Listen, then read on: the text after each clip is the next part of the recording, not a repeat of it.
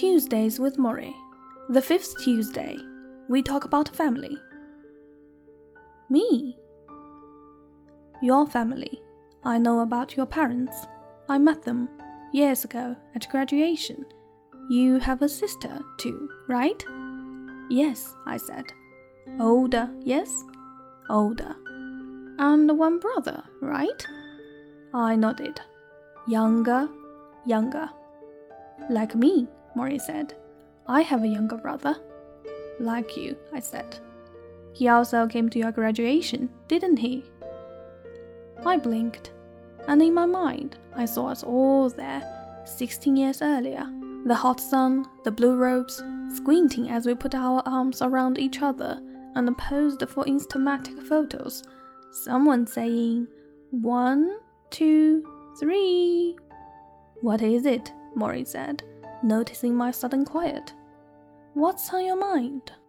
Nothing, I said, changing the subject. The truth is, I do indeed have a brother. A blonde haired, hazel eyed, two years younger brother, who looks so unlike me or my dark haired sister that we used to tease him by claiming strangers had left him as a baby on our doorstep. And one day, we'd say, They are coming back to get you. He cried when we said this, but we said it just the same.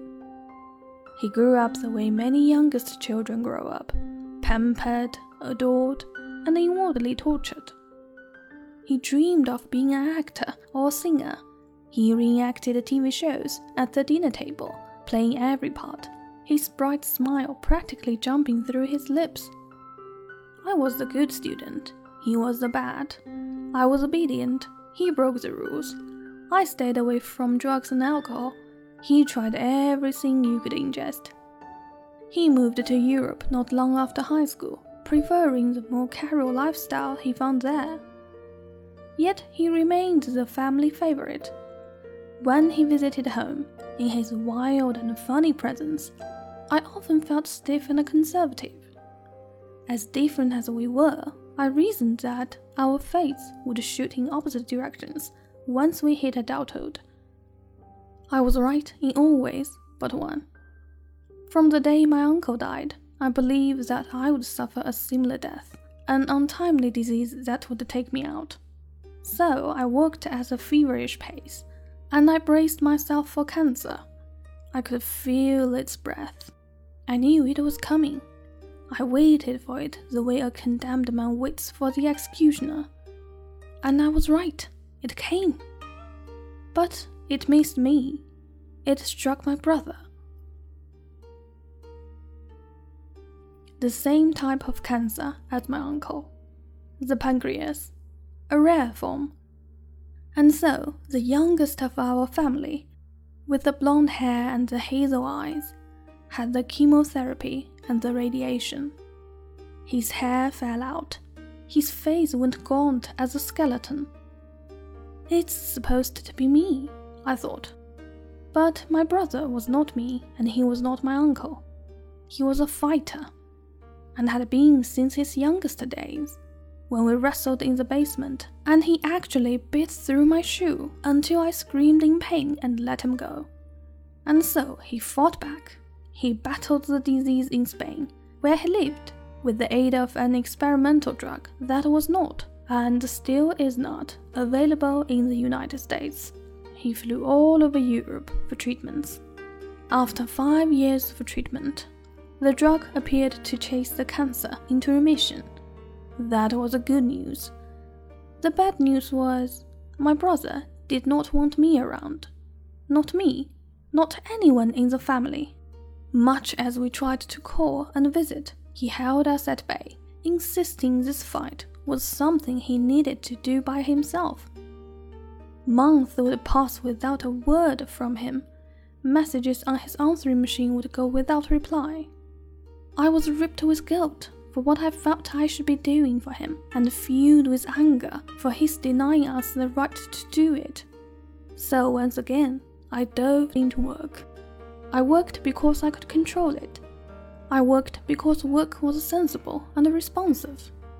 And each time, I would call my brother's apartment in Spain and get the answering machine, him speaking in Spanish, another sign of how far apart we had drifted.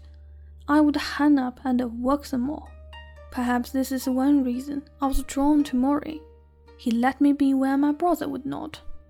Looking back, perhaps Morrie knew this all along.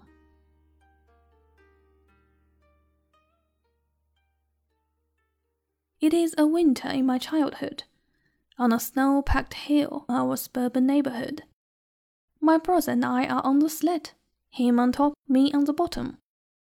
I feel his chin on my shoulder and his feet on the backs of my knees. The sled rumbles on icy patches beneath us. We pick up speed as we descend the hill. Car! Someone yells. We see it coming down the street to our left. We scream and try to steer away, but the runners do not move. The driver slams his horn and hits his brakes, and we do what all kids do we jump off. In our hooded pockets, we roll like logs down the cold, wet snow, thinking the next thing to touch us will be the hard rubber of a car tire. We are yelling, ah! And we are tingling with fear, turning over and over the world upside down, right side up, upside down. And then, nothing.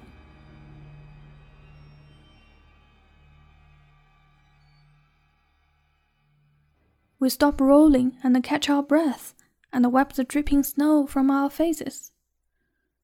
The driver turns down the street, wagging his finger. We are safe. Our sled has thudded quietly into a snowbank and our friends are slapping us now, saying, Cool, and you could have died. I grin at my brother, and we are united by childish pride. That wasn't so hard, we think, and we are ready to take on death again.